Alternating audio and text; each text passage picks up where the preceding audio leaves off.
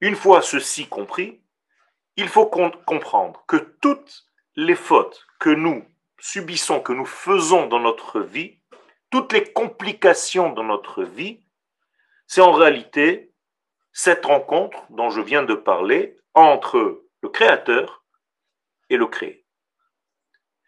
Ces deux pôles sont en réalité le summum même, je viens de vous résumer, je viens de vous faire une parenthèse de toute la vie.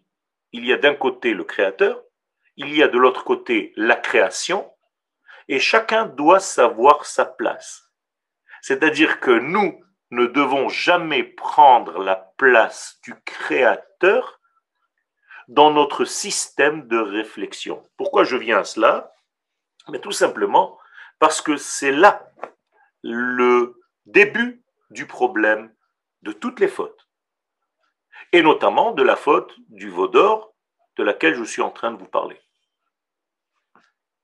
Que se passe-t-il au moment où l'homme faute? Bien tout simplement, il a l'impression qu'avec sa petite conscience, il est capable de décider des critères du bien et du mal de par lui-même, tout seul. Il se déconnecte complètement de l'infini, béni soit-il.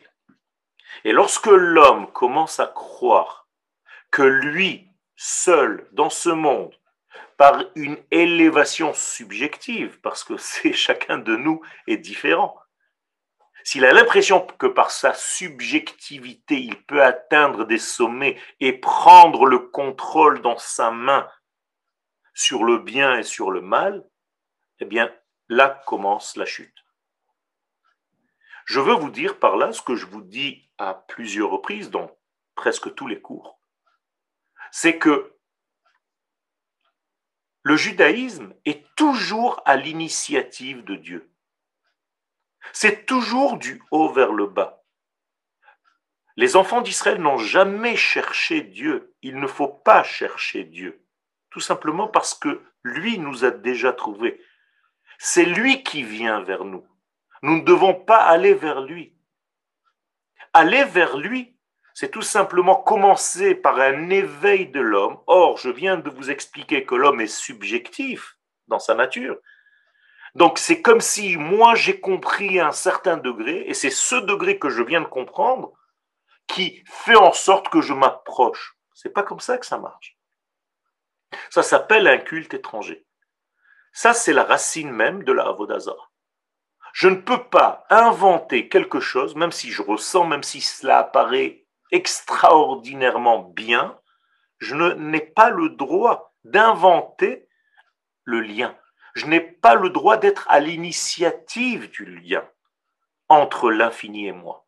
C'est l'infini qui descend vers moi.